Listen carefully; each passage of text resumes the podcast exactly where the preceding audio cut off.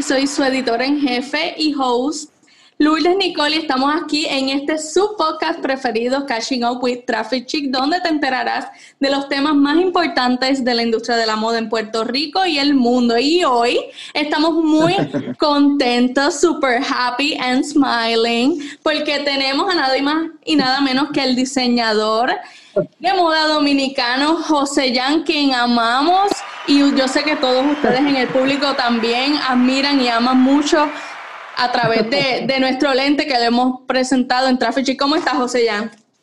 Feliz, con una energía tan chévere, tan positiva, tan cargado de emociones, tanto cariño. De verdad, así cualquiera tiene que sonreírse con tanta energía y buena, tanta buena vibra. Un abrazo fuerte, grande, Puerto Rico, el mundo, de verdad, qué maravilloso estar tan cerquita hoy día, ¿eh? Y es una maravilla poder eh, verlo las caras, aun cuando nosotros no hemos podido ver a la mayoría de, las de las personas que tenemos a nuestro alrededor, pero gracias a la tecnología estamos eh, un pasito adelante y ninguno para atrás y podemos este podemos vernos y compartir en este tiempo. Gracias por aceptar nuestra invitación y compartir un ratito con nuestra gente aquí en Traffic Chic. Por favor, gracias a ti siempre, Lourdes, por siempre tenerme presente, siempre divulgar y presentar todo lo que de verdad este don tan maravilloso, de, el arte de la creación, de hacer moda con el que Dios me ha bautizado. De verdad te lo agradezco tanto, el apoyo constante siempre Traffic Chic y tuyo y de tu esposo y de todo Puerto Rico, de verdad que los adoro y los quiero. Bueno, pues para los que no te conocen, vamos a dar un poco de trasfondo de quién es José Jan y, esa incursión en la industria de la moda. Eh, cuando, esta pregunta yo se la hago a, la mayoría de las personas que, tenemos aquí en el podcast porque quiero que otras se puedan quizás identificar y sepan que, que, no hay una ruta correcta para uno llegar a la moda, sino que todas las personas llegan diferentes. ¿Cuándo tú supiste que la moda era tu pasión o que la moda iba a ser la carrera que tú ibas a hacer de ahora en adelante, eso era lo máximo para ti. voy a tratar de resumirlo breve, yo hablo muchísimo, pero voy a ser breve. Eh, yo soy, mi familia eh, vino de San Francisco de Macorís, que es la parte del Cibao, parte norte de, de Santo Domingo, la capital de República Dominicana, eh, por una mejor crecimiento, por una, ya era la ciudad. Eh, mi mamá, como cosa de la vida, por inercia, en aquellos años, eh, finales de los 70, principios de los 80, las revistas de moda venían con los patrones de la falda, la blusa y todo eso. Ella empezó a hacer una falda, una blusa, tal cosa por inercia, sin haber estudiado, sin haber hecho nada.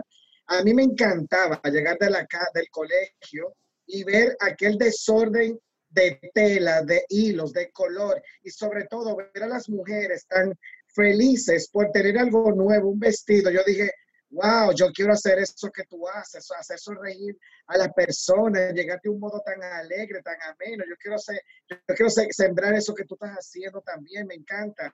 Y yo pienso que esos fueron mis inicios. Luego, eh, ya en el bachillerato, decido que voy a estudiar psiquiatría cosa que por el destino, que de hecho funciona bastante en la moda. eh, iba a estudiar psiquiatría, eh, psiquiatría, pero resulta que por buen estudiante repetí el tercero de bachillerato. Por varias materias que no me dieron el índice académico, bueno, tuve que repetir, pero las cosas de Dios son maravillosas. Justo el año después que yo estaba en el cuarto de bachillerato, vinieron las personas de la Escuela de Diseño de Altos de Chabón a dar una charla. Yo no tenía conocimiento en aquel entonces de Chabón, sí ya tenía bastantes años acá en República Dominicana, en la Romana, eh, en, el, en la provincia de la Romana, y en la charla yo dije, no, pero esto es lo mío, esto es lo que me gusta. Hablé con mis padres, mi papá no estaba de acuerdo porque ya me había comprado unas enciclopedias eh, de, de, medicina, que yo tenía que, estudiar medicina. Le había dicho que no da nada. Lo convencimos y en el año 92, uf, hace muchísimo tiempo, entré a la Escuela de Diseño de Altos de Chabón, ahí ya duré, pasé tres años casi corrido porque cogía todos los intensivos, los interinos, los veranos. y prácticamente tres años en Venezuela venía a Santo Domingo por las Navidades, me quedaba todo el verano allá, quería absorberlo, quería todo. Ya cuando regresé de la Escuela de Diseño de Arte de Chabón, eh, me fui a, International Final College en Miami. Chabón en aquel entonces no daba marketing de moda y yo quería especializarme en el marketing porque todo es muy bonito, todo es muy lindo, ilustrar, diseñar, pero necesitamos ganar dinero. Entonces yo no tenía el trasfondo de la base de, de, cómo hacer crecer y cómo crear una marca. Entonces me fui a Miami, duré siete meses en una pasantía, regresé y yo no quería nada, absolutamente nada de moda. Tuve 15 años de una pausa y ya me quedo ahí para después ir ching a ching. Bueno, y pero vamos a hablar de esa pausa porque es importante. Porque ahora, eh, y más ahora en estos tiempos donde hay muchas personas que obligatoriamente tienen una pausa y están como que debatiéndose entre si se lanzan a su pasión, eh, la moda es lo mío, este es el momento, o tuvieron sus periodos donde estuvieron en moda, luego pasaron a otro tipo de trabajo y ahora están como que repensando otra vez si retomar o no. Justamente esta mañana, en uno de los posts que escribí, hablaba de eso.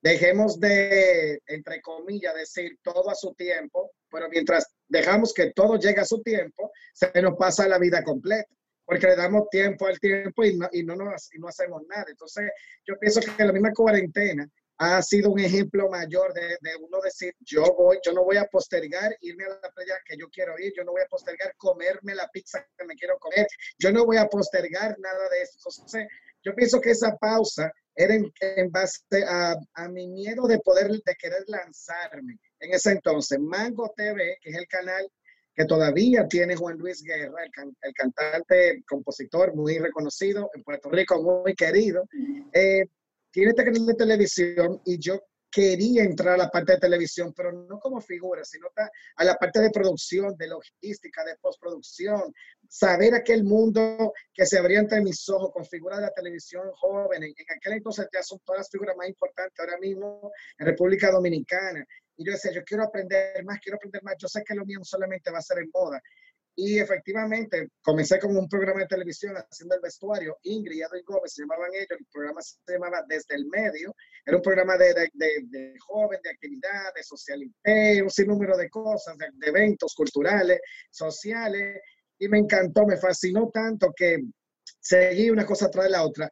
Vino comiendo gallina, que es un término popular en Latinoamérica. Comer gallina es cuando cuando están eh, apapachados los novios y hay una chaperona atrás, la tía, la abuela, o mirando que no se pueden dar ni un besito. Entonces se creó ese programa de televisión súper divertido. Era un programa de entrevistas en el cual tuvimos desde Mark Anthony, Ricky Martin, a un sinnúmero de todos, a todos los cantantes más importantes de Latinoamérica. Y luego de ahí pasé a mi programa, mi primer programa producido ya directamente por mí, que se llamó La, se llamó la Percha. En la fecha, junto con Sandra Abreu, que fue Miss República Dominicana en el año 96, pasé a, con Jagna, eh, conexión con Evelyn Díaz. Luego fui el productor de los últimos cuatro años de Fashion TV República Dominicana, que fue cuando ya comencé en el año 2000 a ir a San Juan Moda, en aquel evento, aquellos años que se celebraban en el Hotel San Juan al inicio. Eran años maravillosos donde yo empecé ya a conocer tanta gente tan espectacular, tan grandiosa y creativa de la moda puertorriqueña, tantos amigos, no solamente en la moda, sino también modelos que hoy día son los que aportan a mis campañas publicitarias, como en la recién campaña que está pasando ahora mismo de Resort, que está Frederick Valentín, que es un puertorriqueño que yo adoro y que quiero muchísimo. Es la campaña de mi colección nueva. Y una cosa me fue llevando a la otra. Eh, me quedé, luego viene la, la, la parte de de mercadeo en la parte editorial de moda. Me invitan a que sea el encargado de, de dirigir la parte de moda de una revista llamada O Magazine del periódico Listín Diario. Yo dije que sí, con el miedo, sin haberlo hecho nunca, sin haberlo hecho nada. dije, no me importa, me voy a arriesgar, lo voy a hacer. No me voy a poner traba, no me voy a poner muralla total. Es, tener un poco de lógica y sentido y hacerlo. O sea, simplemente si no me sale bien el, el primero, el quinto o el décimo proyecto me va a quedar mejor, pero tengo que aprender. Mi primera portada con ese proyecto fue Soy Saldaña, la actriz dominicana. Yo nunca olvido ese día. O sea, tú te fijas, cada vez es, es más bendición, más bendición y bendición. conjuntamente con cuatro programas de televisión, dirigía cinco revistas de moda en el país, de la parte de moda, en la que escribía en dos de ellas, más producía los programas de televisión, más los viajes, y ya conciencialmente en el año 99 me había contratado Juan Luis Guerra para que trabajara en la parte de su imagen y fuera su asistente personal. Todavía, a la fecha, estoy con él, todavía tengo 20 años trabajando como su asistente personal. Llevo toda la imagen de él, todo lo que se pone y se proyecta, todos los conciertos y el tour de él y la banda completa. Y luego Dominicana Moda se crea en el año 2006 y me invitan, como ya tenía un poco de, de conocimiento de la parte social eh, parte cultural, la parte de los cantantes, la parte eh, creativa, diseñadores, ya conocí un poco el mercado. Me invita a Dominicana Moda que sea el encargado del protocolo de los asientos de cada uno de los desfiles. O sea, yo tenía que tener quién se sentaba dónde, si, la, si estaba bien asignado. Era como aquel, como Julio Núñez en aquellos años de, de San Juan Moda, exactamente de Julio Núñez. Entonces era súper, súper cómico, era súper bien, bien estresante, porque a veces uno quedaba de pesado, uno quedaba de mala onda. Eh, cuando ya yo comencé a ver que Dominicana Moda no era una feria de moda o que no, o que no simplemente se iba a quedar como un evento per se de un año, dos años, y yo vi que en el 2008 ya era algo real, que venía Carolina Herrera, yo dije, voy a enviar mi carpeta, voy a comenzar desde cero a, a la moda. Efectivamente, envié mi carpeta con un seudónimo llamado Los Estilistas, y por casualidad de la vida me aprobaron, me aceptaron. Yo no quería que supieran que era yo, porque todos los que evaluaban eran personas que ya yo conocía. Entonces, yo quería que me evaluaran por mi trabajo, no por José ya, porque le da... Por el nombre y conocerte. Exactamente. Yo dije, no, quiero que me evalúen por el trabajo que están viendo. Efectivamente, yo envié una pieza con un modelo, la carpeta con todos los flags, todas las ilustraciones, toda la colección, los swatches de la tela. Le encantó. Eran 15 salidas y me acuerdo como hoy, eh, ya se lo voy a dejar en esa pausa ahora aquí, me acuerdo como hoy que fue exactamente eh, mi primera colección a las 12 del mediodía, Dominicana Moda 2008, y fue junto con dos diseñadores, Dalton Gata y Laura G. Eh, Dalton Gata, de hecho, vive ahora mismo en Puerto Rico, un artista plástico también, dominicano, muy cool, muy creativo. Y en mi primera, en nuestro primer show, tuvieron sentado Carolina Herrera y Juan Luis Guerra. Y para mí fue como, oh Señor, ¿qué es, qué es esto, Señor? De verdad, qué buen inicio de carrera, qué buen inicio, ¿verdad? Y me fascinó Lourdes y gracias a Dios 10 años, 11, 12 años después, la historia de mi vida ha cambiado radicalmente de un giro eh, grande, demasiado grande, donde yo he ido a presentar tres veces en Puerto Rico, Panamá. Bueno, ya vamos a hablar de eso más adelante. ¿Y esa primera colección fue de mujer, de ropa de masculina siempre? ¿Mixta? siempre estaba enfocado en la moda masculina, siempre moda masculina. Yo nunca he tenido esa pasión por la moda femenina de realizarla. Ojo, adoro, admiro y me fascina la moda, la moda femenina, pero no es lo que mi corazón siente hacer. Entonces yo siempre digo, donde está tu mejor obra es donde está tu mayor eh, tu corazón y tu mayor pasión. Entonces mi pasión y mi corazón siempre está en la moda masculina. Fue moda masculina y fue una colección prácticamente como yo me sentía como experimental. De hecho habían piezas hechas con plástico. Parecía como un estudiante recién, recién graduado de, de la Escuela de de Chamón a presentar un show cuando ya yo tenía 15 años que me había graduado en aquel entonces. Pero fue maravilloso comenzar de cero, sin ningún estatus, sin nada. Yo siempre dije, quiero sembrar para luego ver una cosecha real de lo que realmente vale la pena. De verdad. Y ese es un mindset correcto, porque muchas personas piensan que, que la gente que ahora vemos que tienen, ¿verdad? Se han ganado con el sudor de su frente. ¿Sí? Eh, ¿verdad? unos honores o, quizás un estándar, un standing en, la sociedad y en la industria de la moda, no tuvieron un inicio. A veces las personas no piensan en eso y todo lo que ha costado. Y es bien curioso eh, tu trayectoria, todo lo que tú hiciste previo a, a esa primera colección formal, porque todo el mundo piensa que la única manera de ser diseñador es que desde el principio seas diseñador y, estés todo el tiempo. Y eso te capacitó de muchas herramientas y mucho conocimiento. Me dio una me dio una fortaleza, me dio una seguridad en mí mismo, me dio una, fue, yo, yo siempre lo veo de este modo, Dios me fue haciendo una zapata perfecta de una carretera. Entonces me fue poniendo exactamente las fichas hasta llegar al momento en donde yo dije, ok, ahora sí lo voy a hacer y lo voy a hacer clandestinamente, que nadie sepa que era yo. Pero obviamente ya después del día del desfile ya todo el mundo sabía. Pero el día de la entrega de la carpeta, yo quería que fuera anónimo, que nadie supiera, que me eligieran me evaluaran por quien yo, por el trabajo, no por quien yo era. Entonces, fue maravilloso y, y yo no veo mal. Hay mucha gente que nace con, con, con inercias. O sea, mi mamá fue una persona que eh, sin haber estudiado tuvo la capacidad de la creación, no era diseñadora, sino era modista. Eh, ¿Quién más? Yo veo muchísimas personas hoy día que son figuras de las redes sociales. O sea, yo tengo la suerte de haber nacido en este sentido, como las revistas, no en este sentido, en esta dirección. Entonces, yo no soy una figura que me creé, la gente tenía que conocer exactamente lo que tenía que ver en la prensa escrita, en las revistas, sobre mi trabajo y mi trayectoria. Esa fue la siembra. Y me encanta ahora, a lo mejor como decimos en buen dominicano, guillarme, entrar en este mercado de las redes sociales, en donde realmente pertenecemos, porque hoy día es la ventana al mundo.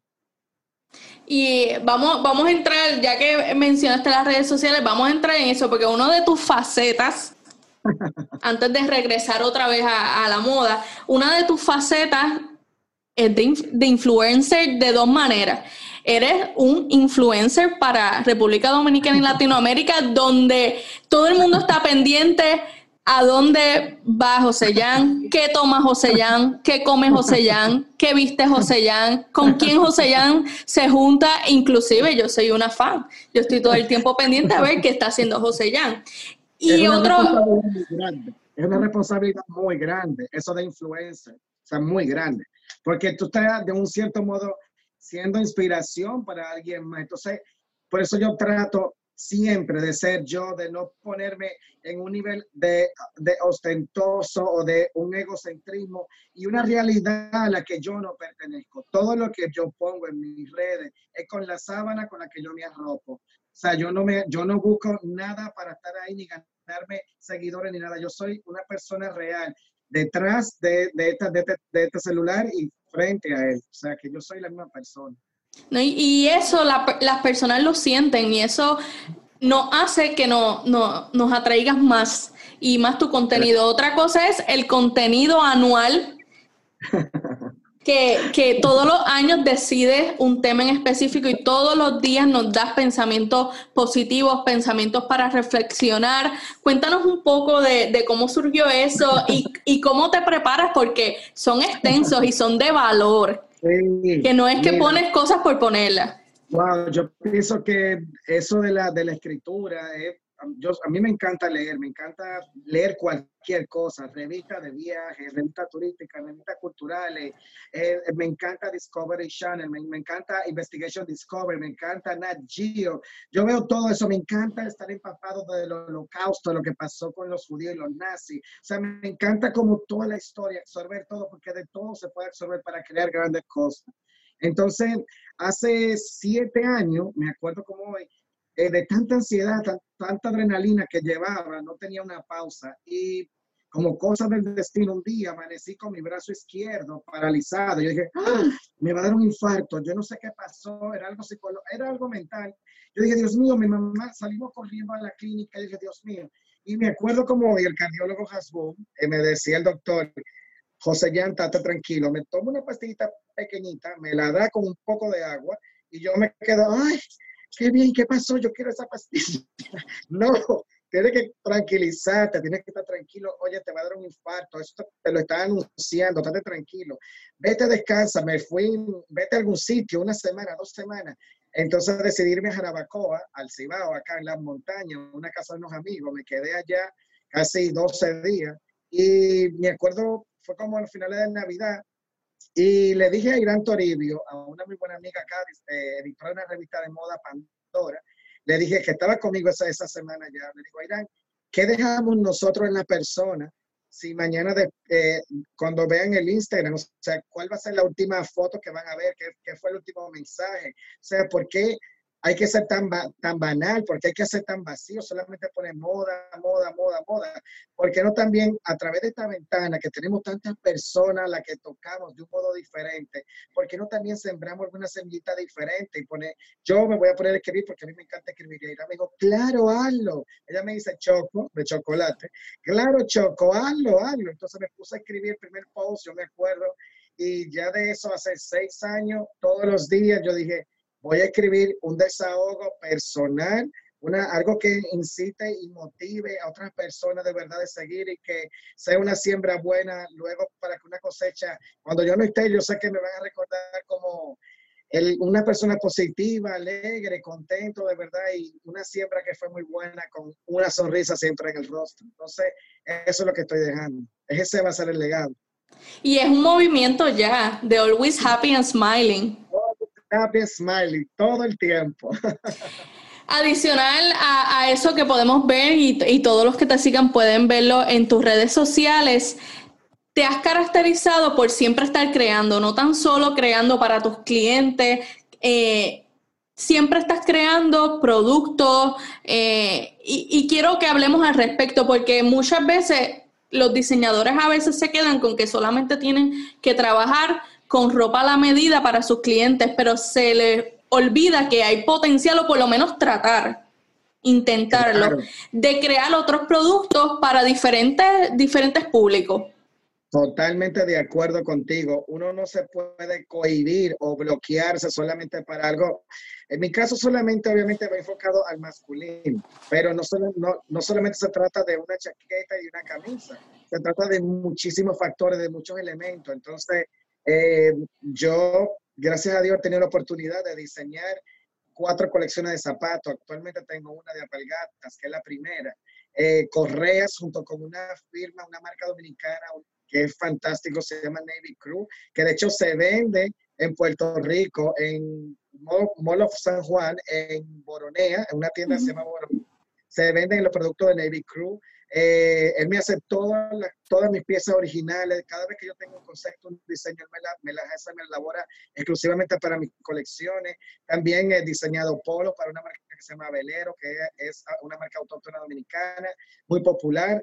Eh, y luego entonces incursiono en la parte comercial, en la parte masiva, que dicho sea de paso, ha sido mi dolor de cabeza más grande. Salir del mundo creativo a realmente aterrizarme a mí mismo sin darme duro en el concreto y tener que llegar a las masas, qué saber, qué necesitan, cuál es la funcionalidad, qué es lo que va, cuál es la, practicidad de una pieza, saber que una camisa baby blue no simplemente tiene que ser una camisa baby blue aburrida, sino tiene que evolucionarla, agrégale una J, agrégale una happy face, búscale el significado, que la gente se quede con esa camisa del por qué tantas opciones en el mundo de una camisa azul porque la tuya más especial. Entonces, tener que estudiar todo eso fue un dolor de cabeza grande y llegar a las masas, pero estoy fascinado y con hecho bolsos de viajero, puerta pasaporte, hecho de todo, hasta incluso una, un set de vajillas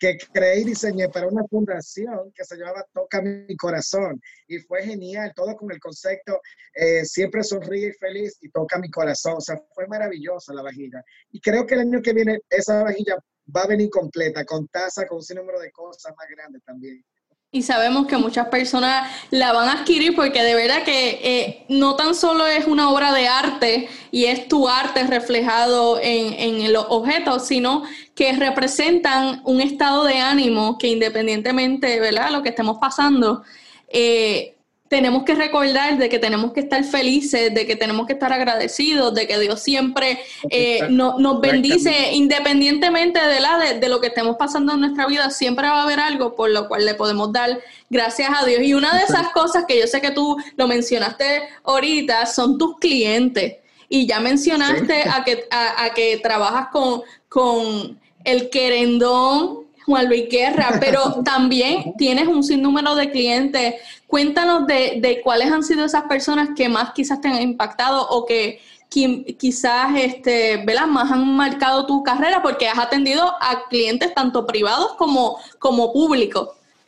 Exactamente, como celebrity. Pues, mira, cada cliente es una historia en mi vida y yo no lo veo nunca como cliente, sino como amigos. Entonces, por eso siempre decimos en mi estudio de diseño, mi equipo y todo, nosotros no sumamos clientes, sumamos amigos. O sea, nunca se trata, diría, llama al cliente tal, no, vamos a llamar al señor tal, nunca le decimos al cliente, sino lo llamamos por su apellido, por su nombre, independientemente sea un señor o una gente joven.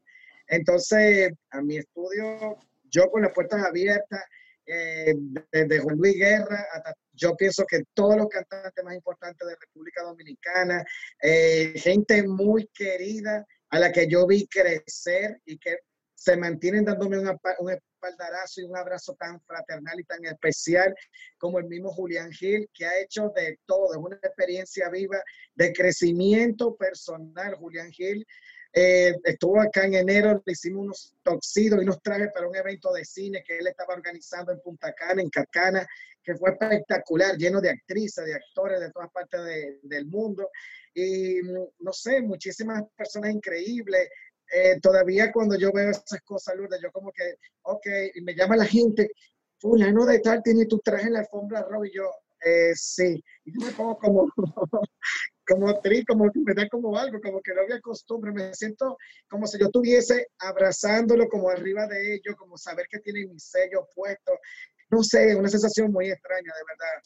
Y eh, amigos nuevos, así como Sebastián Rulli, eh, que más lo de la mota, no sé, hay muchísimos actores y gente muy querida y gente anónima, empresarios, no sé, en todos los ámbitos, eh, abogados, gente de, del artistas, de verdad, cada, cada, cada amigo eh, es una historia que suma, de verdad, a este aprendizaje de, del arte de la creación de hacer moda. Y yo voy a estar agradecido toda la vida porque mientras esta eh, tela, como yo diga que...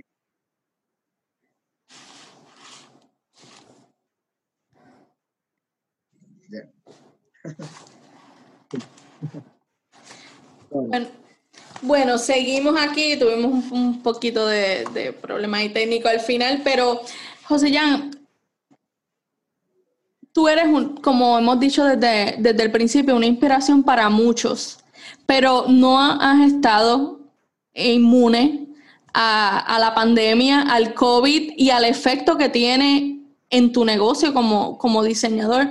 Cuéntanos cómo estás adaptando, afrontando, haciendo cambios? ¿Cómo se ha visto afectada? Si se ha visto afectada, porque ¿verdad? cada país este, tiene sus diferentes grados eh. De, de aislamiento, de, de, activación del comercio. Cuéntanos un poco de eso. Pues bueno, es algo que no, no puedo, o sea, soy parte del mundo, del planeta, es lo que estamos viviendo todos en todas partes del mundo.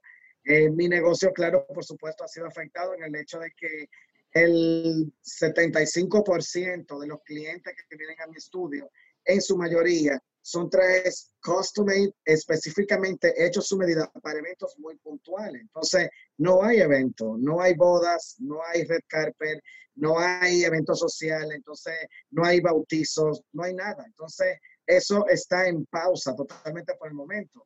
Eh, cuando recién inició la cuarentena, yo tenía, tengo todavía, porque las bodas no fueron pospuestas, no fueron canceladas, fueron pospuestas para más adelante, sin fecha todavía, casi la mitad de ellas.